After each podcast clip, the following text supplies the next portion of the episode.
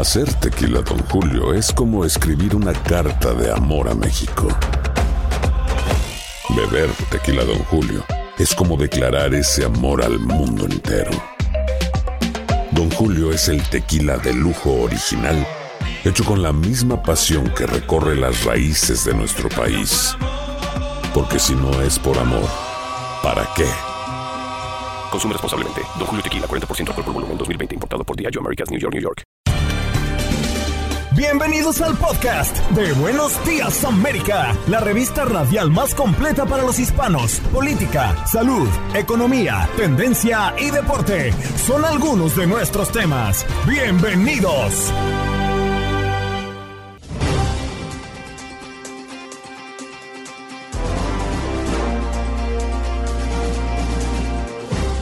Buenos días América de Costa a Costa, ¿cómo están? ¿Cómo les va? Me da muchísimo gusto saludarlos en este arranque de 2023. Espero que le hayan pasado extraordinario el cierre del 2022 y que estén iniciando este nuevo año con toda la actitud. Aquí los acompañamos, yo soy Janet Vázquez, a nombre de Andreina Gandica, la titular de este espacio, les doy la bienvenida a nuestro primer podcast de este programa. Buenos días América. Y no se lo pueden perder porque hoy tuvimos una entrevista muy interesante con el doctor Juan Rivera, especialista en cardiología preventiva. Lo pueden ver también en Despierta América de la cadena Univisión. Y es que nos vino a platicar de su libro que está presentando, Santo Remedio en Talla. Y es que está arrancando el año y con ello uno de los propósitos más comunes es bajar de peso, es perder tallas, quitarnos esa grasita además que adquirimos con toda esa comida de Navidad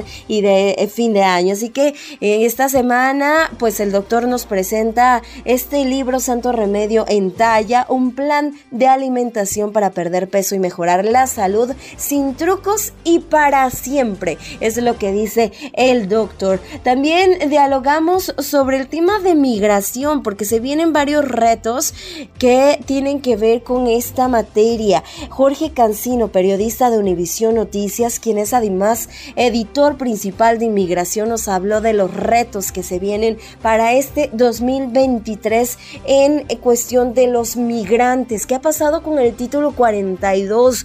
¿Qué se espera para los próximos días? De eso también vamos a dialogar. Y como todos los miércoles en nuestro segmento de Houston, platicamos con Gabriel Preciado, periodista de Univisión en Houston, quien nos habló del tema de la gasolina, porque empieza el año con aumentos en el combustible, en el precio del combustible, también alza en el tema del COVID, más aumentos, contagios, se viene una nueva ola, así que hay que poner mucha atención y estar bien prevenidos en este sentido. Así que no se pierda, no se pierda este podcast, estas entrevistas interesantes, miércoles 4 de enero de 2023. Esto es Buenos Días América. ¿Qué pasó? ¿Qué pasó? ¿Qué pasó? Mientras usted dormía. Mientras usted dormía.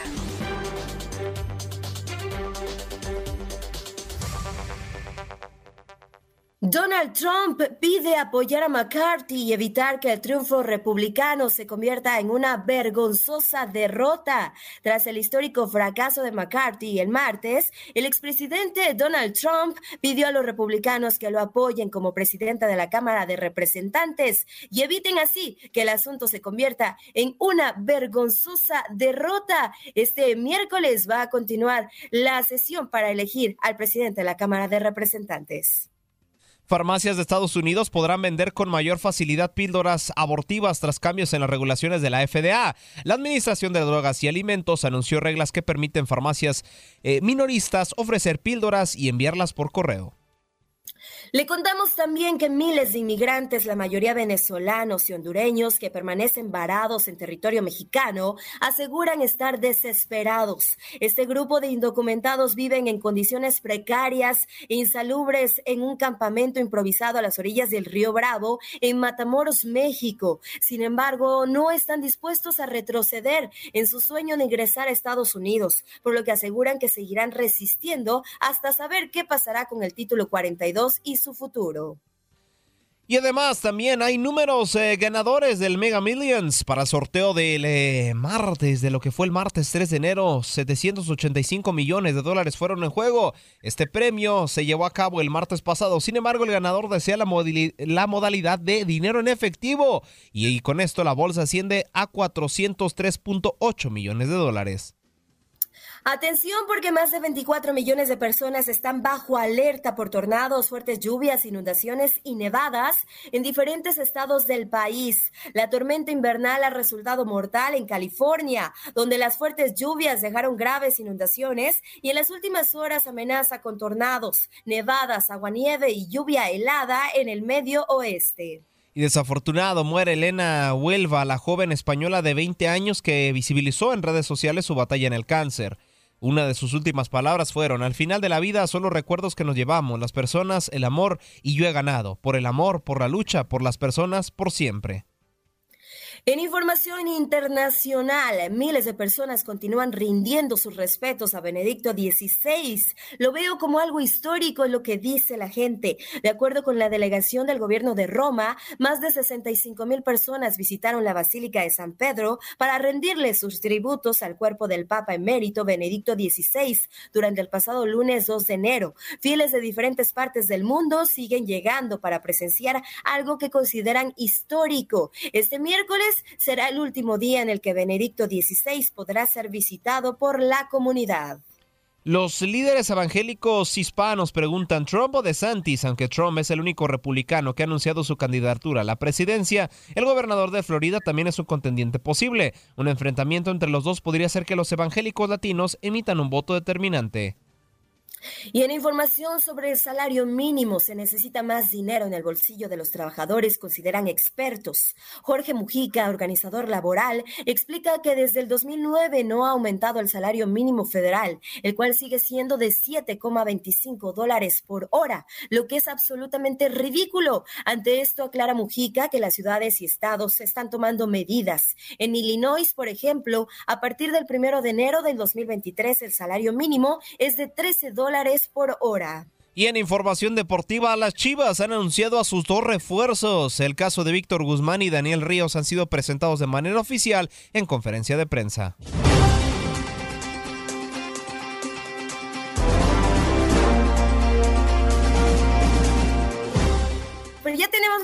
Al doctor Juan Rivera. Él es especialista en cardiología preventiva. Lo pueden ver también en Despierta América de la cadena Univisión. Y es que pues arranca el año y con ello estos propósitos más comunes pues son bajar de peso, perder tallas, quitarnos esa grasita de más. Y por eso el doctor está presentando un libro que se llama Santo Remedio en talla, un plan de alimentación para perder peso y mejorar la salud sin trucos y para siempre. Doctor Juan Rivera, ¿cómo está? Feliz año, muy buenos días. Hola, hola, buenos días y feliz año a todos. Gracias, igualmente. Doctor, cuéntenos, porque estamos ansiosos de conocer sobre su libro que está presentando y que pues seguramente nos va a ser de mucha utilidad para poder cumplir ese propósito de bajar esa grasita además, bajar de peso y poder estar en forma. Pues Santo Remedio en Talla es un plan eh, comprensivo de nutrición, de salud creado por mí y también creado por una nutricionista, eh, Sabrina Hernández Cano. Y básicamente es un plan que se divide en tres fases. Número uno, una fase de detox. Número dos, ya la fase fuerte para perder peso. Y aquí hay algo bien interesante en el libro y es que eh, yo siempre digo a mis pacientes y a la audiencia, que hay muchas maneras de perder peso de manera saludable.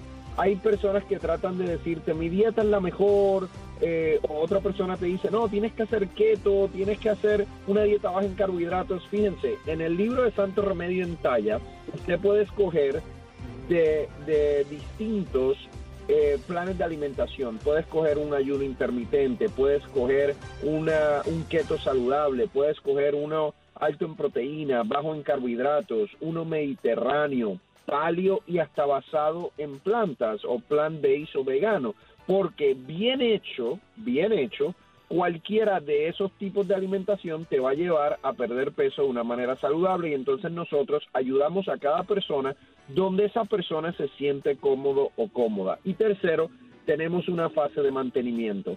El libro también tiene algunos santos remedios eh, para ayudarnos en, otras, en otros aspectos que son importantes también para perder peso, como energía, la parte de los probióticos, hidratación, la parte de dormir. Eh, también hay algunos santos remedios ahí, así que es muy comprensivo el libro de santos remedios en talla. Así que eh, los invito a que lo consigan. Lo pueden conseguir en Amazon, lo pueden conseguir en Barnes Noble, Walmart, eh, Target y otras librerías. Y doctor, como siempre es un placer saludarlo, desearle un feliz 2023. Eh, bien sabemos que eh, dicen por ahí, ¿no? Que una vez que mezclas ejercicio con dieta, 70% es la comida y 30% simplemente el ejercicio. Este libro nos expone básicamente dietas para personas eh, sedentarias, muy activas o en general. Eh, es, un, es un libro precisamente mm, únicamente enfocado a la alimentación. No, cualquier persona puede hacer la dieta de santo remedio en talla ya sea una persona sedentaria que haga ejercicio, sea una persona, por ejemplo, diabética, con hipertensión, con enfermedad del corazón, cualquier persona lo puede hacer. El enfoque obviamente es en nutrición, en alimentación, como bien decías, es gran parte de, la batalla de perder peso, pero obviamente en el libro eh, le decimos a las personas que la actividad física es muy importante. La actividad física que usted eh, le llame la atención, ya sea correr, caminar, nadar, jugar al tenis, hacer eh, eh, gimnasia, cualquiera que sea, pero la actividad física es muy importante. Bien, doctor, y el plan de alimentación que uno vaya escogiendo eh, es sencillo de hacer. De repente también la vida nos envuelve en pues rutinas a veces complejas para podernos preparar una sana alimentación y terminamos comiendo fast food y de otras comidas que no nos ayudan en nuestro cuerpo. Esto también nos, nos habla un poquito en este libro de pues cómo prepararnos todo esto, estos alimentos que pueden ser eh, pues mejor para nuestro organismo? Definitivamente es una dieta, eh, un plan de alimentación muy fácil de seguir. De hecho, nosotros te damos en el libro muchas recetas fáciles eh, que, que las personas pueden hacer. Así que les aseguro que es extremadamente fácil de seguir ese plan de alimentación. Bien, eh, doctor, pues eh, ya podemos conseguirlo entonces, ya está disponible ahí para que ustedes lo puedan buscar, toda la gente que nos está escuchando, que nos está siguiendo, entonces eh, nos, que nos pueda repetir en dónde poder buscarlo, Santo Remedio en talla. Así lo buscamos, así lo encontramos. Santo Remedio en talla lo pueden conseguir en Amazon.com, Barnes Noble, lo pueden conseguir en Target, Walmart y hay otras librerías también participantes. Excelente, doctor. Pues muchísimas gracias por habernos compartido. Seguramente va a ser de mucha utilidad para mucha gente que ya nos ha compartido que sí, uno de sus propósitos de este 2023 pues es perder esa grasita, perder ese peso, esos kilitos de más, uno de los propósitos más recurrentes. Así que podemos iniciarlo con el pie derecho, consiguiendo este libro de Santo Remedio del doctor Juan Rivera y con ello pues seguirlo al pie de la letra para poder tener una alimentación mucho mejor, más balanceada y poder conseguir eh, ahora sí el cuerpo que queremos, el cuerpo soñado, porque es muy importante la alimentación para todo eso y mejorar la salud, sobre todo, eso es un tema muy importante, Aldo, que además con esta alimentación pues vamos a mejorar nuestra salud de muchas maneras, sin trucos, dice el doctor, y para siempre. Así que, pues muy interesante este libro, ¿no? Hacer dieta es regalarte vida, comer sano más bien o no más. Comer sano es, regalarte vida y comer sano no, no necesariamente es solo verduras y, frutas, etcétera, etcétera. Es saber tener un equilibrio. Nuestro cuerpo necesita de absolutamente todo, incluso hasta de grasas. Hay que saber mezclar entre todo, obviamente no exagerar en ninguno, en ninguno de, de este aspecto. Así que bueno, muchísimas gracias, doctor.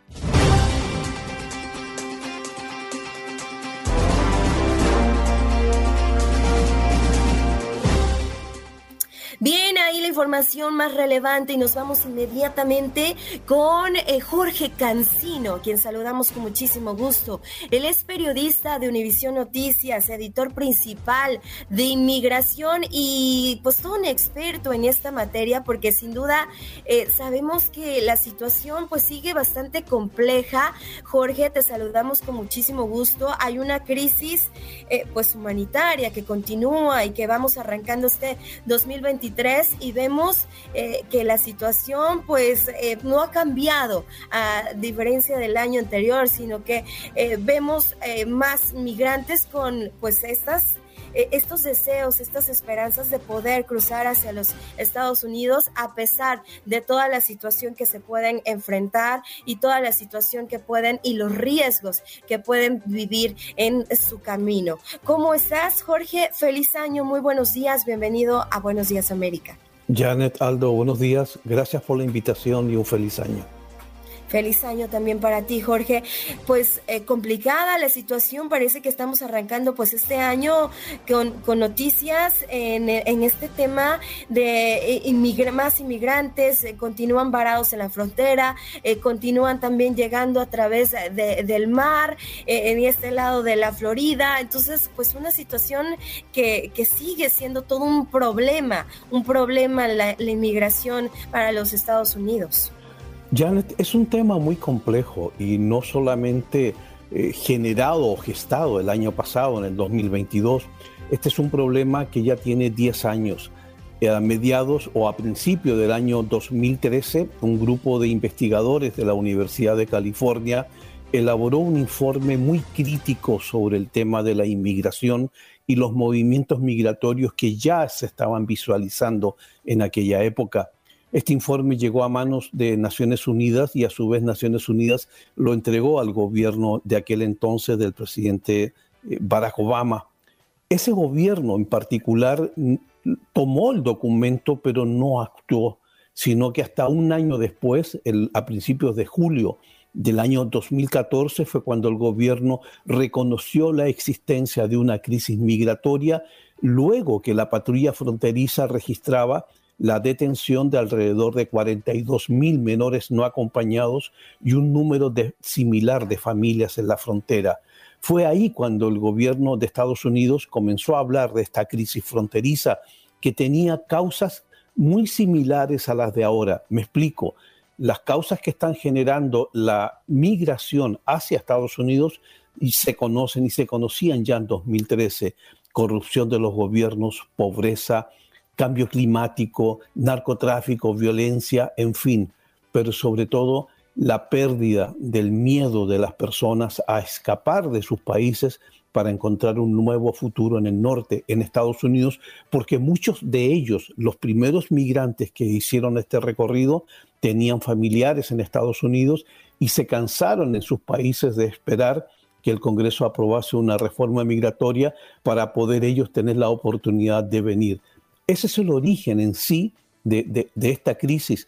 Y en estos 10 años ya lamentablemente ni el Ejecutivo ni el Legislativo, es decir, el Congreso, han tomado cartas en el asunto para que Estados Unidos tenga una mejor capacidad de respuesta para atender a estos movimientos migratorios. Y Jorge, antes que nada, sí. darte la bienvenida al programa, incluso también, ¿no? Checando en nuestra página de Univisión Noticias, pues casos, ¿no? Como los venezolanos, nuestros hermanos que pues entraron de forma ilegal a los Estados Unidos, pero no tienen pasaporte para como tal emigrar eh, del país. ¿Cuáles son eh, a bote pronto algunos eh, pasos que pueden seguir nuestros hermanos de Venezuela o cualquier otro migrante que, que quiera realizar este, este tipo de trámite? A ver, ayer hablamos con varios abogados sobre este tema en particular por el número de cartas que han llegado a nuestra re redacción. Venezolanos que están en Estados Unidos, suponemos que la mayoría, o si no todos ellos, eh, vienen en busca de asilo en Estados Unidos y muchos ya tienen un proceso o fueron referidos a una corte de inmigración y tienen que esperar a que sean llamados. Lamentablemente, por la cantidad de casos acumulados en los tribunales, más de dos millones, las esperas son demasiado largas. En promedio, pudiera un caso tardar hasta cuatro años en ser resuelto. pero las personas no tienen permisos de trabajo mientras esperan, necesitan vivir y muchos quieren regresar.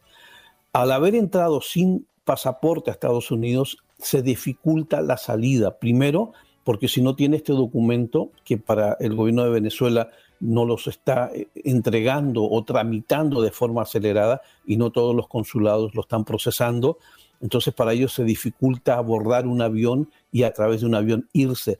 Pero el segundo gran problema que dicen los abogados que si toman esta eh, decisión por una situación desesperada, pues abandonan el caso de asilo y en el momento en que ellos sean citados a la corte y no se presentan, les van a emitir una orden de deportación en ausencia. Así es que es una situación lamentable, pero también demuestra que las personas que vienen en busca de asilo en Estados Unidos deben procurar pues traer documentación necesaria para actuar en caso de como los venezolanos que se quieren regresar porque ya no quieren seguir esperando tanto tiempo.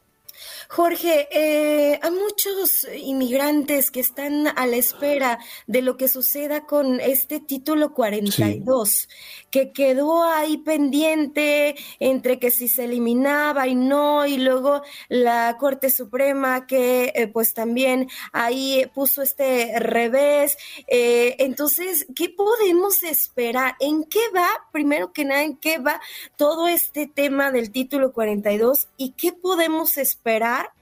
Para este arranque de año o en estos próximos días que suceda con el futuro de pues esta situación, este título 42? A ver, recuperando lo que hablamos con la primera pregunta respecto a la crisis migratoria, el fallo de la Corte Suprema a finales de diciembre que ordena la mantención del título 42 es un fallo bastante prudente, llamémosle, llamémosle de, de esa manera. Es decir, la Corte visualiza que el gobierno de Estados Unidos no está preparado, no tiene la capacidad de respuesta para responder a una crisis, a un éxodo migratorio en la frontera. Y esto pues puede generar una mayor, una mayor problemática o una mayor o agravar la crisis humanitaria que estamos viendo.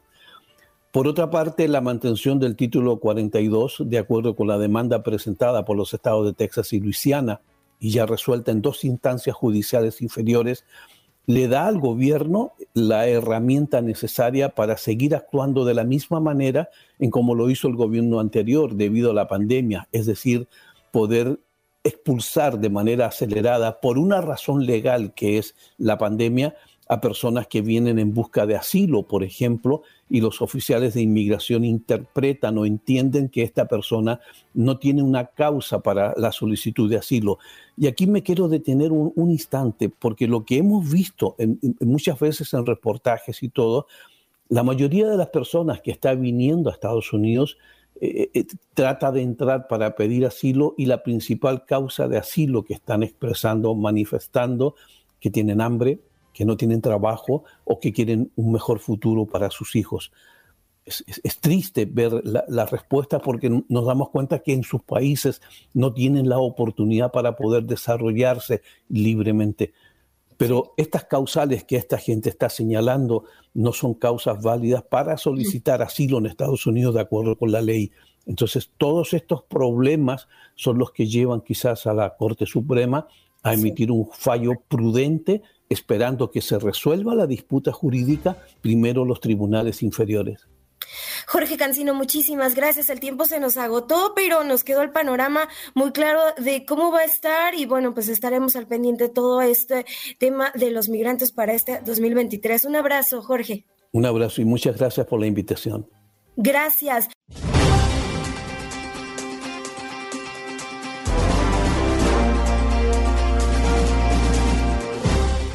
Nos vamos directamente hasta la ciudad espacial y me da muchísimo gusto saludar a Gabriel Preciado. Gabriel, muy buenos días, feliz año, ¿cómo la pasaste? Bienvenido a este programa, tu programa donde eres parte muy importante. Como todos los miércoles te escuchamos con la actualidad allá en Houston. Buenos días. Jared Vázquez, gracias por darme esa cordial bienvenida. Muy feliz primeramente de regresar con ustedes en esta primera transmisión del 2023. Para responder a tu pregunta, ¿cómo me la pasé? Al igual que ustedes, tomé un merecido descanso, dos semanas. Nos fuimos a México, concretamente a la ciudad de Colima, de la cual soy originario, a visitar a la familia, pasar estas festividades de Año Nuevo en compañía de ellos, llenarme de su amor, de su cariño, recargar las pilas y regresar de nueva cuenta al trabajo y lo hacemos con mucho gusto. Esto como parte de lo que tomamos en las vacaciones, pero ahora... Y el clima ya delicioso, ¿verdad? Muy cálido en Colima. En lo que es la costa eh, del Pacífico cálido hacia la parte norte, muy cerca del volcán de fuego donde vivo tu servidor, donde vive tu servidor, es un clima templado, así que prácticamente nos la pasamos a gusto, inclusive con frillito en alguno de los días que estuvimos por allá. Así que extrañamos por una parte, obviamente, el frío que vivieron aquí en Houston, pero también allá pasamos algo de temperaturas eh, gélidas. Y lo que sí es prepararnos para el regreso a una actualidad que estamos viviendo en este momento, porque si nos vamos con noticias, voy a hablar de algo que está pasando en Houston, pero que está repercutiendo en todo el país en este momento, y es el precio del combustible. ¿Has cargado tú recientemente combustible ahí en Florida? La verdad es que eh, sí, y, estábamos comentando hace unos minutos que el 2022 pues se marcó precisamente eh, por el tema de los aumentos a la gasolina. Y entonces, ¿me quieres decir que estamos arrancando este año también con esos mismos problemas? Gabriel. Efectivamente, la agencia AAA, de la cual nosotros estamos tomando información, nos desprende que se ha dado un incremento, por ejemplo, tan solo aquí, en el área de Houston, de 17 centavos en el precio del combustible, del galón regular de gasolina, de 17 a 20 centavos en aumento, tan solo en una diferencia de lo que fue la última semana que mostramos del 2022 y lo que ella es el inicio precisamente este 2023. Entonces, esto repercute, hemos hablado con nuestros consumidores respecto a ello y nos señalan que, por ejemplo, algunos cargaban gasolina con 35, 37 dólares, por ejemplo, en el caso de sus vehículos, hoy lo están haciendo ya con 43 dólares, 45, ha habido un incremento y esto, de acuerdo a los expertos, pinta para que en lo que va a ser la temporada probablemente de marzo y la temporada ya de lo que será el verano, adelantándonos un poco, vamos a alcanzar precios, obviamente, que ya vimos el verano pasado, que en, por ejemplo en estados como California se dispararon, la verdad, exorbitantemente hasta, casi los 8 dólares, lo vamos a recordar. Entonces, es momento de prepararnos para ir haciendo el ahorro al cochinito y también para que vayamos tomando medidas en cuanto a cómo poder tal vez ahorrar sin meterle tanto al acelerador del automóvil, el poder compartir una unidad inclusive con más compañeros para poder tener lugar de cabida al trabajo o quizás utilizar algunos medios de transporte que en cuestión de pagos salen más baratos que inclusive usar nuestra propia unidad. De ahí ya vendrá la estrategia por parte de cada uno de nosotros. Eso por un punto. Así que el 2023 viene con aumentos. Por ejemplo, en este momento el precio regular de eh, lo que es el combustible a nivel nacional, el galón está en 3 dólares con 26 centavos. Vamos a ver de aquí a finales de enero, cuando tengamos otra transmisión más, por supuesto, cuánto fue ese precio que va a alcanzar a la alza el combustible. Ese es uno de los puntos. Otro de los que nos preocupa en este instante es que eh, cómo están los casos de COVID. Se están dando ya incremento inclusive en las entidades. La ciudad de Houston no ha sido la excepción. Hemos estado teniendo incrementos y se está dando también ya una nueva variante que vemos la situación que está viviendo China a finales del 2022.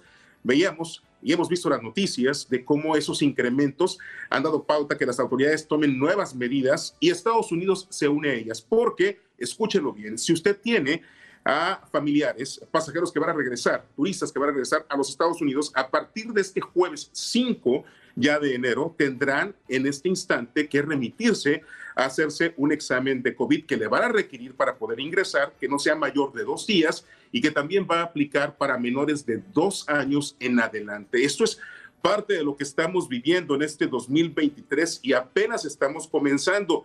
Escuchar esta medida nos remita a pensar a lo que vivimos hace más de dos años, cuando inició esta pandemia, que veíamos como en China, precisamente por esta región del mundo, se daba el incremento de casos y decíamos, bueno, eso no va a llegar, eso no va a pasar. Ya somos testigos de cómo vivimos un confinamiento, qué medidas tomamos en cuenta, pero sobre todo, con qué nos quedamos como experiencia en el manejo de esta pandemia. Yo visitando recientemente México, tocando de nueva, de nueva cuenta el punto, Janet, me di cuenta, por ejemplo, en aeropuertos, en centrales, en los lugares eh, obviamente concurridos, la gente todavía trae cubrebocas. Ah, eh, a, eso voy. todavía traen implementada la medida de los cubrebocas por protección y esto obviamente ha traído disminución de casos, pero por ejemplo aquí vivimos una temporada reciente con lo que fue el término de fin de año, las celebraciones y esto, de acuerdo a los expertos, el exponernos nos obviamente nos puso en contacto de nueva cuenta con el virus que hemos olvidado que el virus no se ha ido, el virus está aquí. Lo que hemos olvidado tal vez es la forma de poder protegernos y eso como dicen algunos gobiernos en los estados, ya queda en bajo responsabilidad de nosotros el poder protegernos. Así que la pregunta es, ¿va a protegerse? ¿Va a tomar medidas? De usted va a depender porque entonces podríamos ya ver a nuestro alrededor, como lo estamos viendo ya en algunos casos, compañeros que empiezan a enfermarse de nueva cuenta de ese virus que no se va, que está ahí, que es amenazante, pero que de nosotros depende a través de las pruebas y a través de las vacunas el podernos defender y estar preparados para hacer alto a la pandemia del COVID.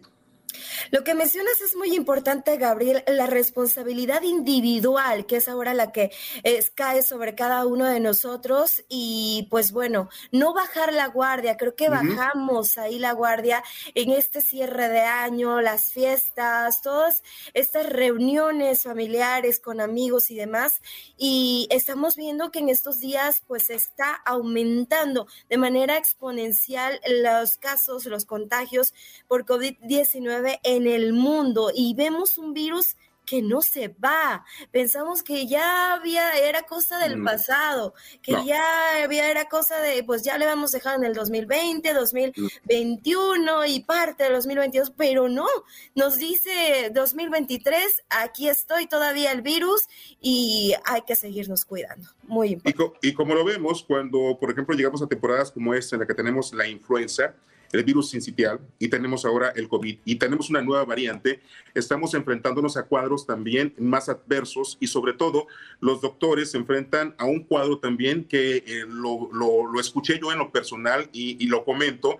Eh, en, los, en este caso, los organismos, las bacterias, los virus se hacen tan resistentes, en este caso, por ejemplo, a medicamentos que eh, tienen que recetar dosis más fuertes, pero también queda ya en nuestras manos el hecho de podernos proteger para evitar que vayamos a esparcir esos virus a los demás compañeros y por lo tanto, bueno, tomar también nuestra carta de responsabilidad. Recordemos que al inicio de la pandemia, cuando alguien de nosotros daba positivo, inclusive las propias empresas hacían su propio manejo para poder avisar eh, a las personas de que había alguien con eh, este virus y que se tomaran las medidas pertinentes por protección queda en sus manos hacer lo mismo. Tome esa responsabilidad. Ya se reunió, ya fue a fiesta, hágase el examen, hágase la detección. Si dio con COVID, avise para que se tomen también las medidas y evitar que tengamos que pasar por una etapa que ya vivimos, que no nos gustó, que tuvimos que adaptarla, pero también tenemos la responsabilidad de poder proteger a los demás y está en nuestras manos. Uf, qué noticias. Gabriel, empezamos el año con este tema salud y economía tan importantes y parece que van a seguir siendo complejos en este 2023. Ojalá que las cosas mejoren, pero bueno, ya vamos arrancando con esto. Hay que tomar medidas pertinentes en estos ámbitos muy importantes para que no nos afecte ni tanto al bolsillo ni tanto a, nuestra salud, que eh, por supuesto es muy, muy importante. Gabriel, te mandamos un abrazo muy grande de parte de todo el equipo de Buenos Días América. Muchísimas gracias por estar con nosotros y encantada de tenerte todo este 2023, esperamos que así sea y bueno, te escuchamos el próximo miércoles. Tenemos una cita el próximo miércoles, mientras tanto, por favor, disfrute de la vida con responsabilidad. Una sonrisa no causa impuestos, pero también hace feliz a todo el mundo. Haga feliz a quien está a su alrededor. Buenos días y es un placer. Gracias, Gabriel. Muy buenos días. Estás escuchando el podcast de Buenos Días América, la revista radial más completa para los hispanos. Escúchanos en las diferentes plataformas: Euforia, Spotify, TuneIn y iHeartRadio. Tu DN Radio. Vivimos tu pasión. Como dicen los grandes, la liga se gana partido a partido. Partido a partido. En Buenos Días América, Contacto Deportivo.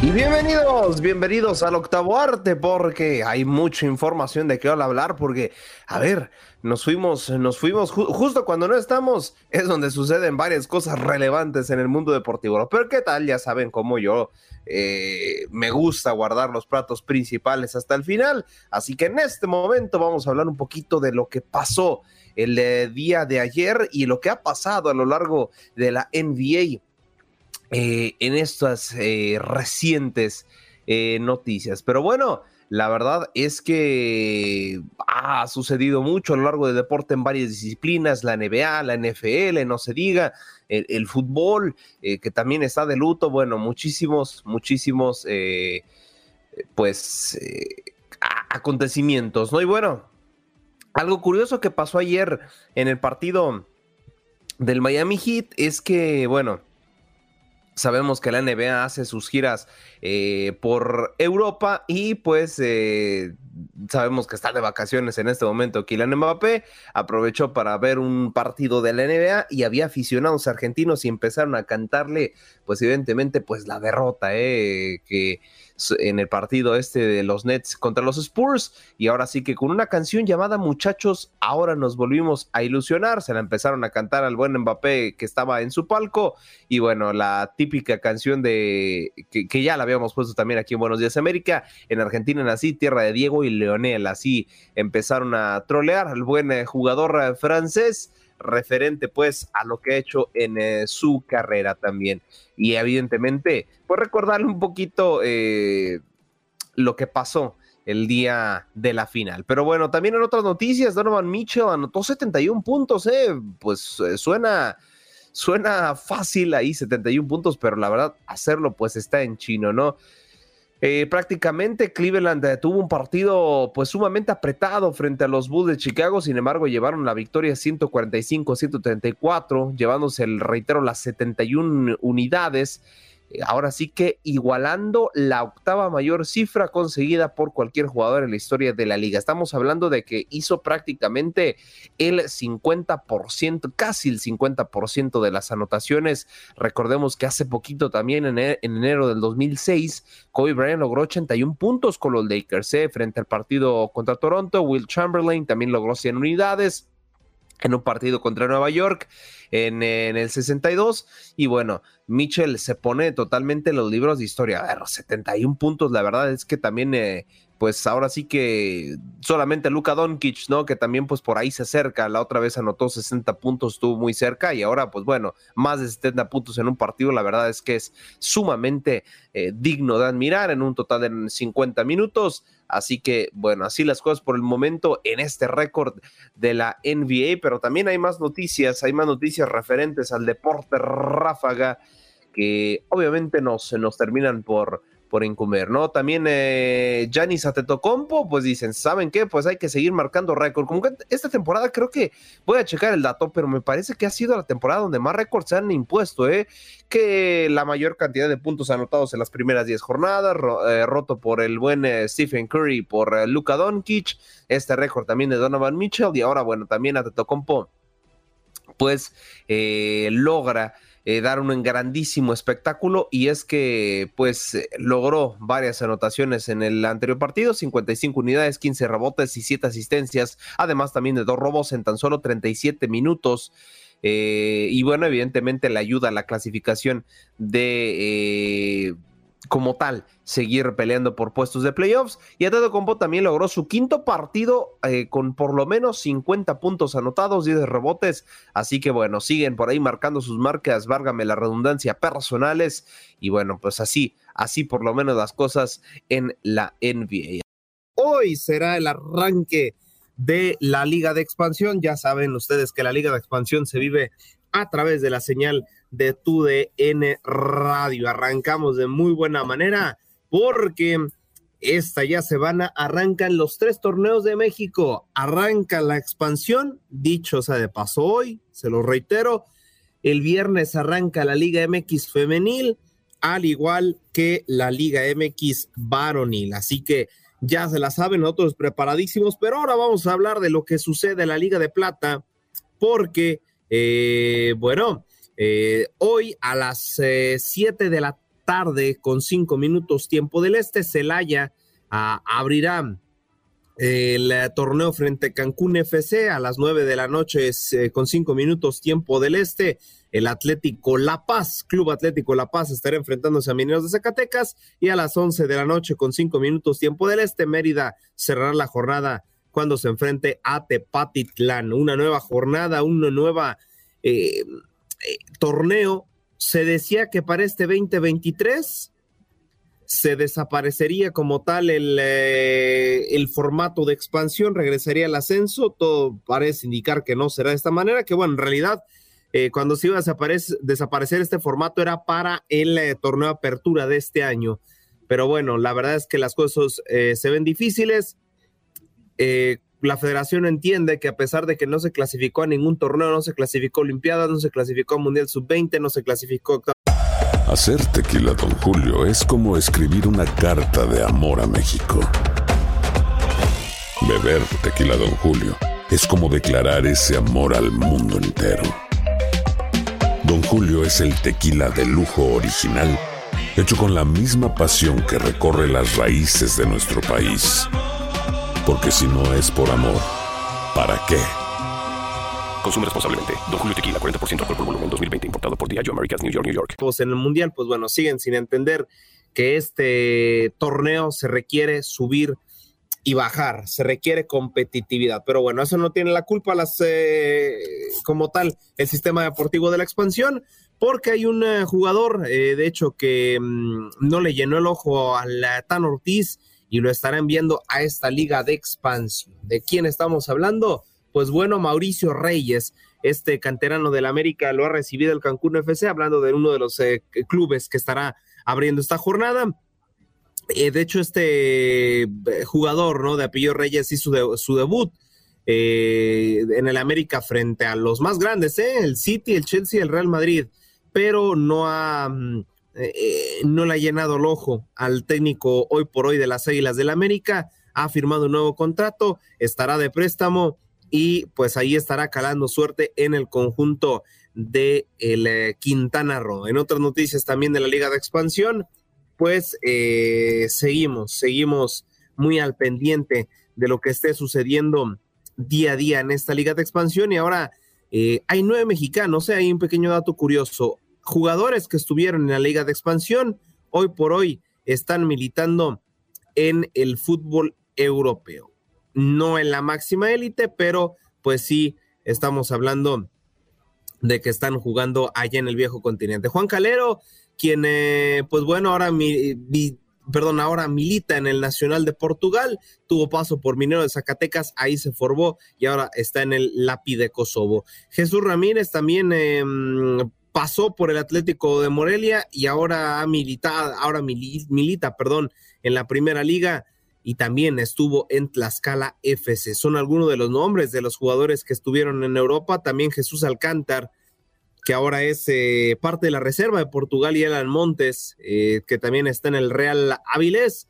También salieron del conjunto de Cimarrones de Sinaloa. Y el caso, pues evidentemente más puntual, Johan Vázquez, que hoy por hoy eh, milita en la Serie A y estuvo alguna vez en Cimarrones, al igual también que eh, César Montes, que se forjó en las fuerzas básicas de Cimarrones, debutó obviamente en Rayados, pero eh, se formó en un equipo de expansión deportivamente hablando. Así que ya se la saben, les reitero el calendario del día de hoy de la Liga de Expansión para que estén muy pendientes porque algunos de los partidos de esta liga se los llevaremos a través de la señal de TUDN Radio. Celaya Cancún, el día de hoy a las 6 de la tarde con 5 minutos, a las 7 de la tarde con 5 minutos, todos los horarios en tiempo del este, Club Atlético La Paz frente a Mineros, y para cerrar a las 11 de la noche con 5 minutos tiempo del este, Mérida hará lo propio frente a Tepatitlán.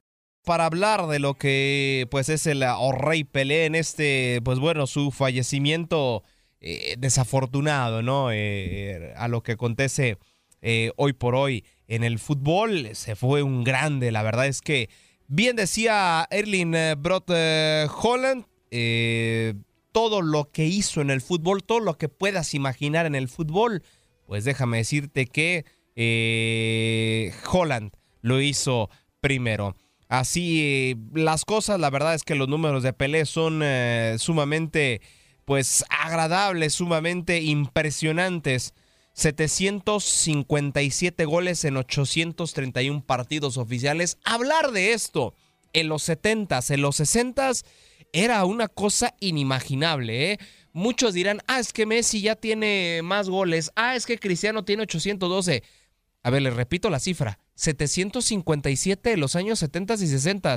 O sea, Estamos hablando que Pelé era un extraterrestre para su época, era alguien totalmente fuera de serie y lo demostró, los números lo respaldan y así es como O'Reilly Pelé se ha despedido de eh, pues de este de este plano, ¿no? Dirían eh, solamente, pues bueno, Messi tiene 798, Romario 772, eh, Vican 805 y Ronaldo 800 19 ha sido el único jugador en ganar tres copas del mundo. Imagínate, pues ganó la primera a sus 17 años, tres mundiales se llevó esta, mm, este ícono, eh, números totalmente impresionantes, el máximo goleador de Brasil. Ah, e igual, siento que a veces se demerita mucho a Pelé.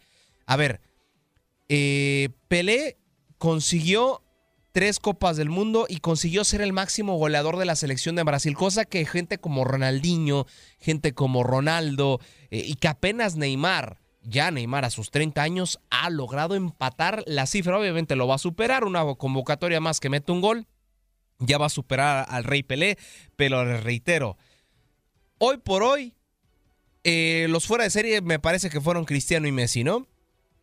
En unos 10 o 20 años más, todos los jugadores a nivel medio van a estar al nivel de Messi Cristiano. Sí, sí, sí. Por más que les, por más que les cueste eh, por ahí admitirlo, por más que les cueste por ahí, pues asimilarlo, sí. Los jugadores que hoy por hoy al nivel estarán igual que Messi en unos 20, 10 años. Pelé en su momento era un fuera de serie. Nadie, nadie absolutamente. Sí que jugaba con granjeros, no importa.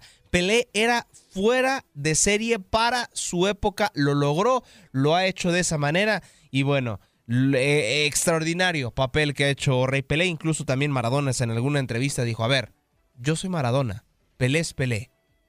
Y ha reconocido en varias ocasiones que Pelé es ídolo de este jugador em, argentino, ¿no? Eh, Janine Infantino estuvo presente en el funeral de, de este exjugador y lo decía, ¿no? Que esperaba que cada país tuviera por lo menos eh, un estadio a su nombre. De hecho, pues por ahí ya en México, luego, luego, no el Estadio Azteca, ¿eh? A pesar de que ahí se coronó, el Estadio Azteca no. Dijeron que el Estadio Jalisco, porque ahí nació los mundiales, ahí fue su debut en Copas del Mundo, eh, Rey Pelé. Eh, se decía que por ahí el Estadio Jalisco se llamara Estadio Pelé, por lo menos en México. Pero bueno, no ha sido de esa manera. Eh, reitero, Pelé números extraordinarios. Eh, hablar simplemente de tres mundiales. Ya no nos vayamos tanto a los goles, a las asistencias, máximo goleador de Brasil, etcétera, etcétera.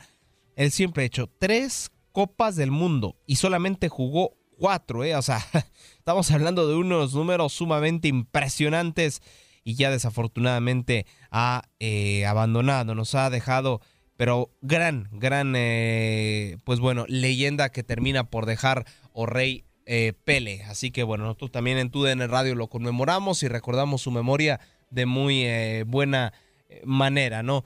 Ahora también hablar de otros deportes, vamos a hablar también de lo que pasó en la NFL. En un momentito más iremos con, la, con la cápsula. Por ahí, mi George, tenemos lista la cápsula de Pelé para, para ir con ellos. No, no, no llega. Ah, ok, perfecto. Bueno, vamos a ir en unos momentos con eh, la cápsula de Pelé, me parece que sí la tenemos. Eh, bueno, vamos a escuchar y conmemorar las palabras de O'Reilly Pelé en eh, lo que fue su gran legado. Nacido un 23 de octubre de 1940 en la localidad brasileña de Tres Corazones, en el estado de Minas Gerais, Edson Arantes do Nascimento comenzó a jugar al fútbol en las calles, junto a vecinos y compañeros de escuela hijo de Joao Ramos do Nascimento, Don Gino, y María Celeste Arantes, Chico, como era apodado. Vivía su infancia rodeado de carencias y balones. El 16 de julio de 1950, al ver llorar a su padre ante la derrota de Brasil en el último partido de la Copa del Mundo ante Uruguay, la vida le cambió. Ese día el pequeño Edson le prometió a su progenitor ganar una Copa del Mundo para Brasil. Su andar en el fútbol no fue fácil.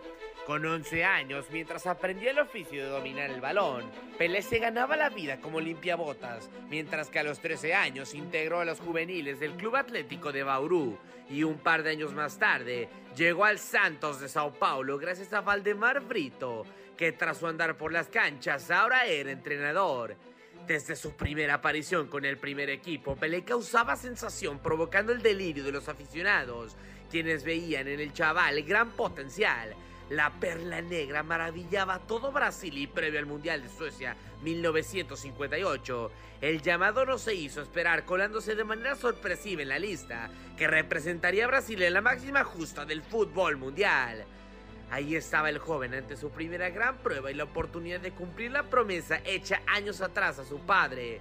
Pelé llegó como suplente y terminó siendo fundamental en la consecución del título para Brasil, comenzando el dominio del juego bonito. En Suecia, ese niño de 17 años terminó con 6 anotaciones, dos de ellas en la final para entregar el título a Brasil.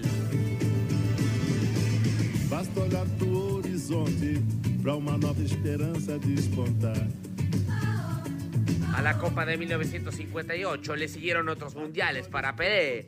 En Chile 62, una lesión muscular le impidió participar en casi todos los encuentros. Sin embargo, aún así logró anotar un gol memorable en el primer partido contra México. Mientras que en Inglaterra 66 fue sacado a patadas del torneo donde solo se hizo presente con un tanto. En 1969, Pelé anota su gol número 1000. Nunca esperava, não, não sonhava uma coisa dessa, né? Foi um presente de Deus. E tudo que aconteceu né, com essa coisa do milésimo gol, como foi o milésimo gol, porque tem coisas que não, não tem muita explicação.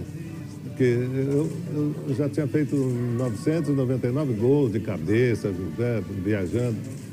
¿Por qué un milésimo gol que ser de? Su siguiente Copa Mundial fue en México 70, donde exhibió lo mejor de su talento y con 29 años, 3 títulos y 12 goles, se despidió de su torneo dejando escrito su nombre como el máximo ganador del certamen, cifra que parece imposible de igualar aún en estos días. En octubre de 1974 se retira del Santos luego de 10 campeonatos de la Liga Paulista y 7 del Brasileirao. Un año más tarde, regresa para impulsar el soccer con el Cosmos de Nueva York. Pelé jugó su último partido en Nueva Jersey el 1 de octubre de 1977, luego de haber anotado 1.284 goles repartidos de la siguiente manera. 1087 con Santos, 95 con la selección, 66 con el Cosmos, además de 36 tantos con otras representaciones. Fuera de las canchas, se casó en tres ocasiones y tuvo siete hijos reconocidos. En 1977 fue nombrado embajador de las Naciones Unidas y le fue entregada la condecoración Ciudadano del Mundo por parte de la ONU. También fue incluido en el Comité de Juego Limpio de la FIFA y embajador de buena voluntad de la UNICEF. O'Reilly también fue imagen de diferentes marcas a lo largo del mundo e incursionó en la actuación en 1981, participando en el rodaje de la película Escape a la Victoria, donde compartió los créditos con futbolistas como Bobby Moore, Osvaldo Ardiles y los actores Michael Caine y Sylvester Stallone. El ganador de tres mundiales fue sometido a la extirpación de un tumor en el colon en septiembre del 2021 y desde entonces estuvo entrando y saliendo del hospital para recibir tratamiento de forma regular. En los últimos días se informó que el astro ya no estaba respondiendo de manera satisfactoria a las quimioterapias y que su estado de salud se había complicado. El día 29 de diciembre, a los 82 años de edad, la vida terrenal de Edson Arantes de Nacimiento, Pelé, ha llegado a su fin, partiendo a la cancha celestial, dejando un hueco en el corazón de todos los que amamos este deporte. Descanse en paz, Edson Arantes de Nacimiento, Pelé, el rey del fútbol.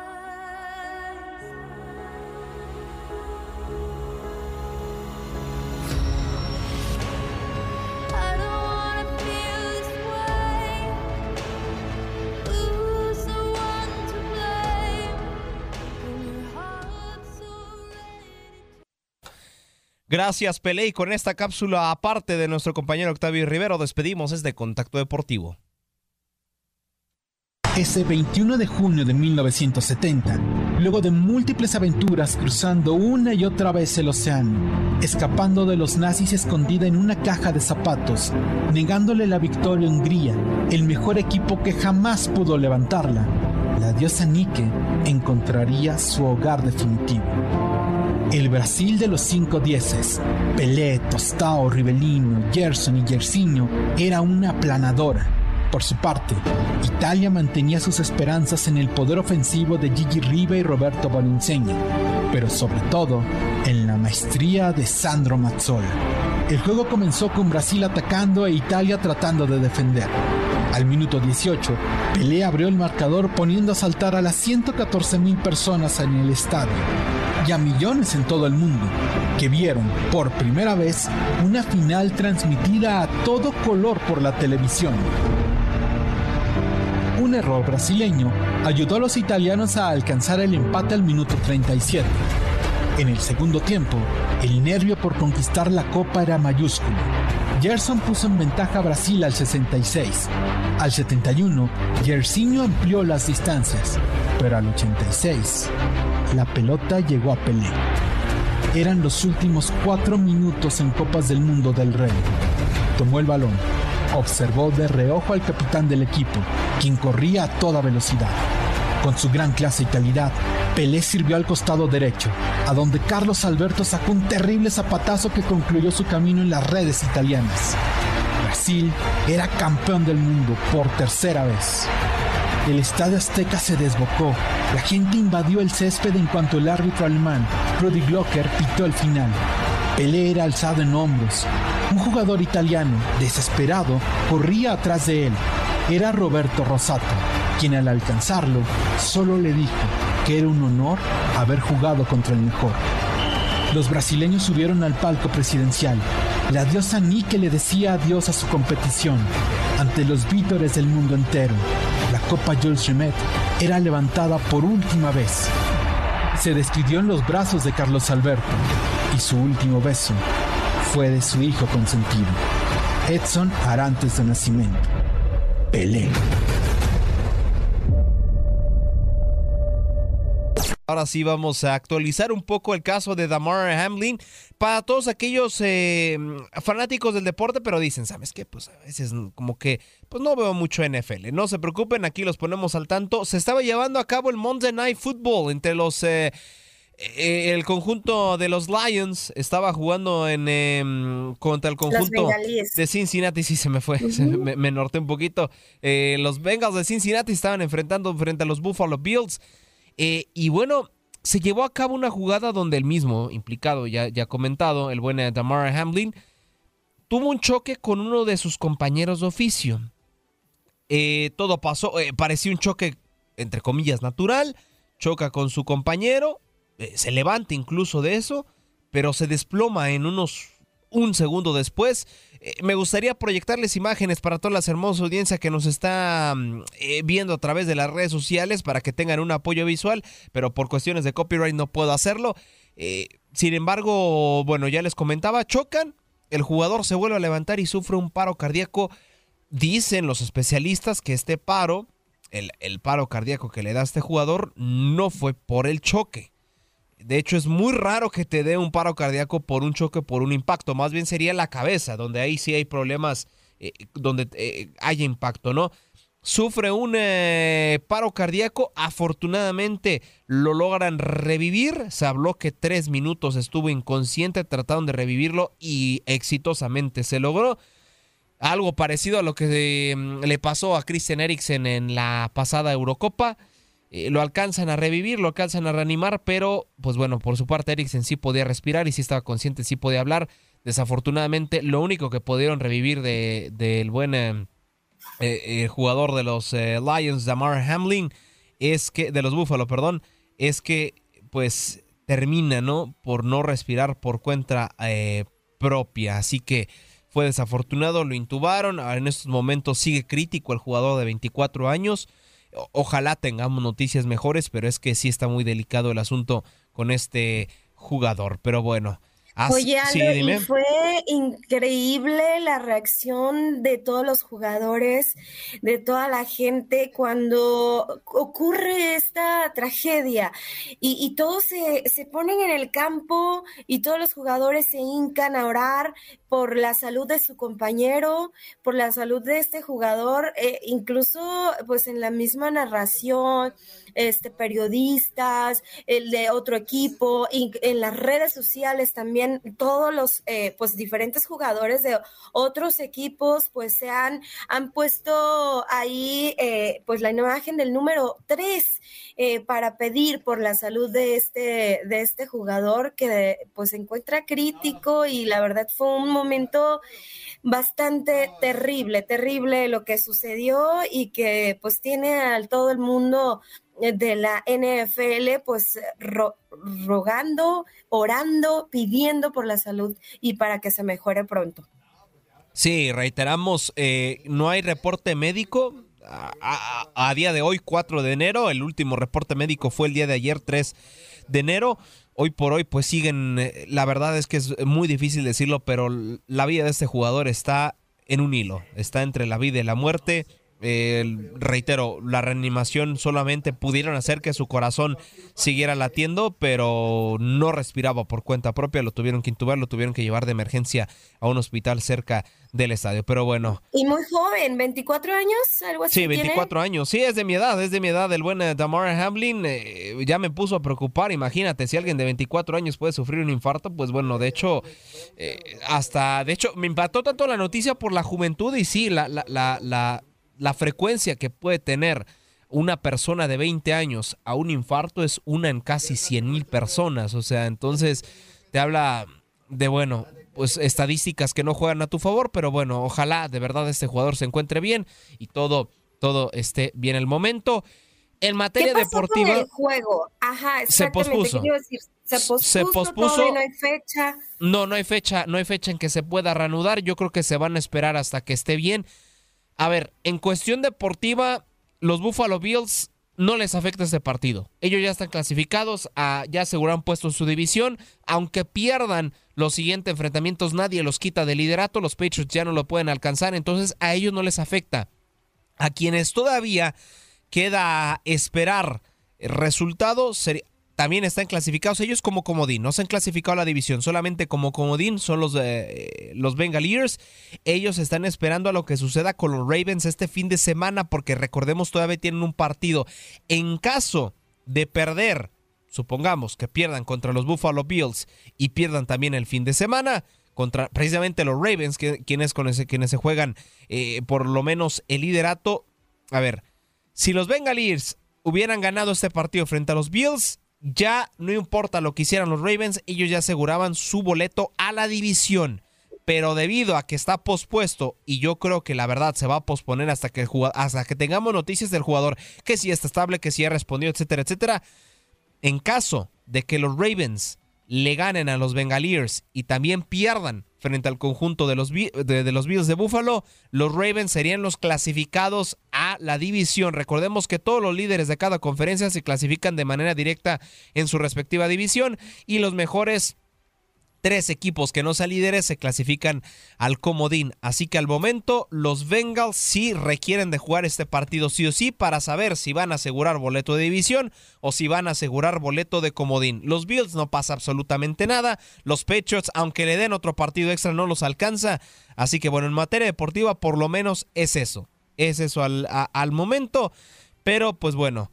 Así las cosas de la NFL, desafortunado los de buena mañana eh, no habrá Thursday Night Football, la última jornada recordemos que se juega sábado y domingo, no hay de otra, no habrá Thursday Night Football ni Monday Night Football para la siguiente semana, todos se juegan sábado y domingo, así que bueno, así la información en el momento de la NFL y en noticias más alegres pasemos a lo que pasó en las Chivas Rayadas del Guadalajara el día de ayer, anunciaron a Víctor Guzmán y Daniel Ríos en conferencia de prensa y eh, su director deportivo, Fernando Hierro, habló y quiere mandar un mensaje a la afición chiva.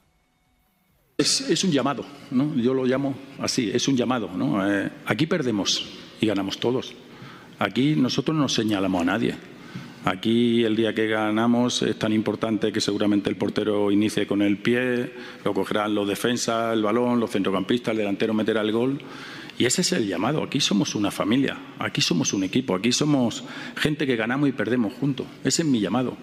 Y mi llamado es que quiero agradecer y mucho ¿no? el hecho de, que el club en tres días reaccionamos, nos puso a disposición en nuestro estadio con nuestra gente, ve nuestro estadio el primer día lleno, eh, la gente con la pasión que vino y prácticamente en un día y medio, casi dos días, había llenado el estadio. Y ese es el llamado, de que aquí somos importantes todos.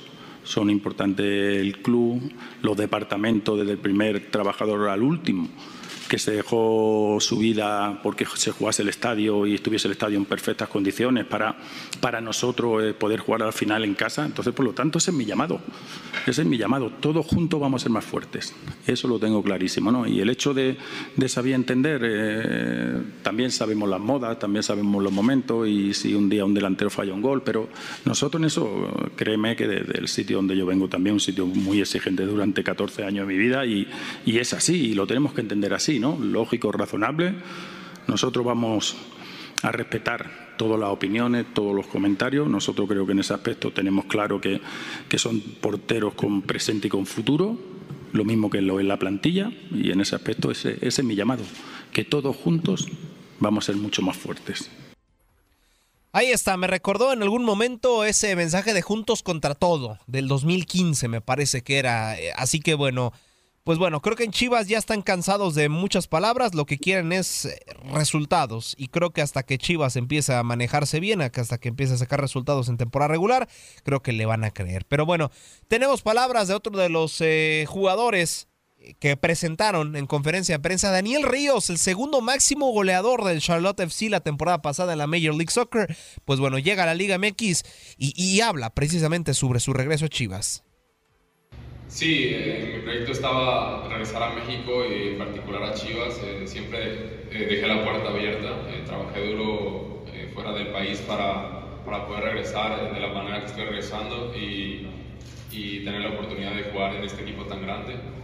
Y, y la verdad fue, hubo charlas desde hace algún tiempo, pero en concreto se dio muy, en, en muy corto tiempo eh, todo el tema de mi representante con, con, las pláticas con Chivas y la verdad muy, muy contento de estar acá, muy, eh, con, la, con, la, responsabilidad que se lleva, el compromiso de estar en Chivas y, y con la mentalidad de saber que, que venimos a buscar campeonatos.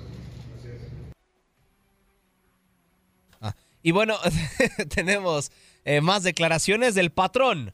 Así es, de Amauri Vergara, quien eh, habló precisamente en eh, esta conferencia de prensa. Sí, también estuvo presente por ahí y dice que le manda un mensaje a toda la afición chiva. Y bueno, estamos emocionados el día de hoy en el club por la presentación de nuestros refuerzos. Antes eh, de cualquier cosa, quiero reiterar y recordar a la afición los criterios que utilizamos para hacer toda nuestra planeación eh, estratégica deportiva en el club. Son tres criterios muy importantes. El primero, por supuesto, es el deportivo, es el que lleva la primera mano, es donde eh, nuestro director deportivo y junto con el cuerpo técnico y toda nuestra área de inteligencia deportiva presenta un caso, presenta eh, el proyecto para el torneo siguiente y los proyectos que estamos visorando también para los, el futuro y lleva un proceso de aprobación. El segundo, por supuesto, es el perfil del jugador. Y esto es muy importante que, que la familia rojiblanca lo entienda, que estamos en busca de jugadores que entiendan qué significa estar en Chivas, el compromiso que significa, del peso de la camiseta de Chivas. Y por supuesto el carácter, el compromiso, la determinación, la mentalidad ganadora. Y estos son factores muy importantes que tomamos en cuenta. Y por supuesto lo tercero es la viabilidad, que sean proyectos viables para el club y para el fútbol mexicano, que tengan una congruencia y se presenten en un escenario real de la industria del fútbol mexicano. Y bueno, eh, considerando estos tres factores, eh, se presentó el proyecto deportivo y hemos encontrado dos jugadores que no solamente los hemos encontrado, sino también los hemos repatriado a su casa. Coincide que estos valores y este compromiso eh, coincide con los valores que, con los que se han formado también en este club y quiero dar la bienvenida oficialmente a Víctor Guzmán y a Daniel Ríos club, a Chivas, les deseo muchísimo éxito y que eh, continúe su carrera exitosa porque necesitamos de ustedes. Y en conjunto, junto con ustedes, el plantel competitivo, la directiva, el cuerpo técnico y la afición, vamos a hacer que este año sea un año exitoso para Chivas. Bienvenidos y mucho éxito. Ahí están eh, las palabras de Amaury Vergara y referente a la bienvenida de sus nuevos refuerzos de Daniel Ríos y Víctor eh, Guzmán. Pues bueno, ya habrá que ver si logran eh, bueno, Daniel Ríos incluso por su dorsal número 9 parecería ser que llega a ser el delantero titular de el conjunto de las Chivas Rayadas del Guadalajara. Así que con eso estamos cerrando nuestro cuarto y último contacto deportivo. Gracias por acompañarnos en nuestro podcast. Buenos días América. Y recuerda que también puedes seguirnos en nuestras redes sociales. Buenos días AM en Facebook y en Instagram. Arroba Buenos días América. AM. Nos escuchamos en la próxima. Aloha mamá. Sorry por responder hasta ahora. Estuve toda la tarde con mi unidad arreglando un helicóptero Black Hawk. Hawái es increíble. Luego te cuento más. Te quiero. Be All You Can Be, visitando goarmy.com diagonal español.